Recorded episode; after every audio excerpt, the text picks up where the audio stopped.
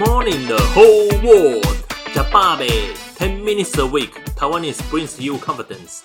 This is Max Juan speaking from Taiwan. This is episode 23 on the podcast channel, Taiwanese Storyteller.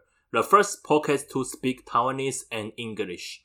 The book I'm going to share today, if I translate literally, it is called Inamori Kazuo's Philosophy. Why do people live? In Chinese, it's called 稻盛和夫的哲学：人为什么活着？Written by Inamori Katsuo, a well-known Japanese entrepreneur who is known as a legend in Japan. Inamori Katsuo was born in 1932. Now he is already 89 years old. In his life, he has started two world-famous companies in Japan, Kyocera and KDDI. After 1997, he retired and became a monk he belongs to Buddhism. In addition to these two companies, when Japan Airlines went bankrupt in 2010, the government asked him to be the chairman of Japan Airlines, and he rescued Japan Airlines in 2012. What a miracle! Inamori Kazuo also cared about education. He is not only an entrepreneur, but also a great thinker and philosopher. There are two key points in this book.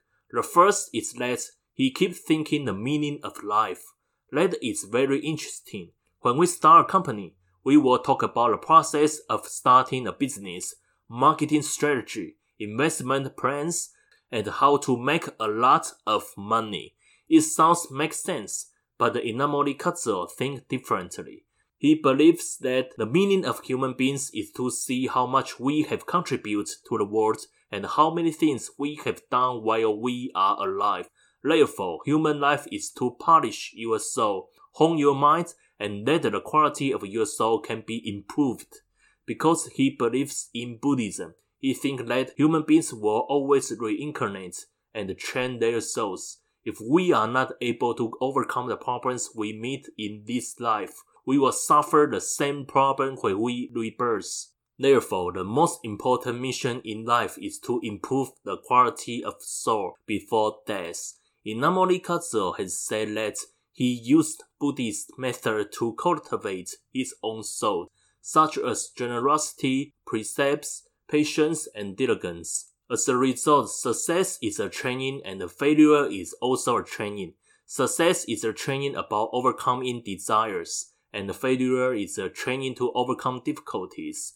According to this book, when Inamori Kazuo started his company, he developed a new material which was not allowed by the government because the product was not legalized. Inamori Kazuo asked help from his master, who is a monk he really trusts. Inamori Kazuo said, Something happened. It was a disaster.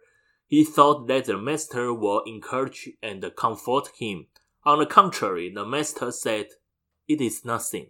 Suffering is the evidence you are still alive. When disaster comes, you can eliminate your sin. You can eliminate karma. You should be happy. Okay, let's talk about what is karma. Karma is a concept from the Buddhist religion.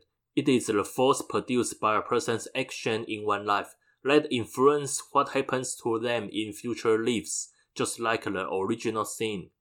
The master asked Inamori Kazuo to be happy when he encountered difficulties.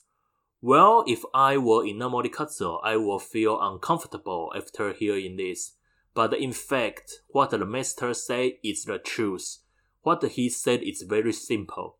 That is, when a person encounters difficulties in his life, he is practicing. So we should be patient and face it. If you really believe you are doing right and you really contribute to the society, you should keep going and you will make progress after passing this level so there is nothing to worry about. The second point of this book is righteous thoughts, or we can say positive thinking. It means when we think positively, then good things will happen, and vice versa. So we should be grateful and mercy. Here is a story. When Inamori Kazuo was just 13 years old, he got tuberculosis. At that time, he felt that he was going to die because some of his relatives died of tuberculosis. So he was hopeless and he felt that he was dying. At this time, the neighbor lent him a book which is from a religious group. The book was called The Real Image of Life. The main point of this book is the inner image will be realized one by one, just like the law of attraction. It means what's happening around you is the reflection of your mind, including tuberculosis. As a result, Inamori Kazuo started to imagine a beautiful picture. He felt that he wanted to contribute to the world, so he recovered from his illness. Moreover, he never doubted these ideas. When he failed, he quickly turned his thoughts into righteous thoughts. This positive thinking helped him to overcome difficulties. At last, I want to share what I learned from this book. I was touched when I read because Japanese entrepreneurs are talking about the philosophy and religion, which Taiwanese don't really care. Because Taiwanese people will ask, Will philosophy make money? Why should we contribute to the world? This is what we should learn from Japanese culture.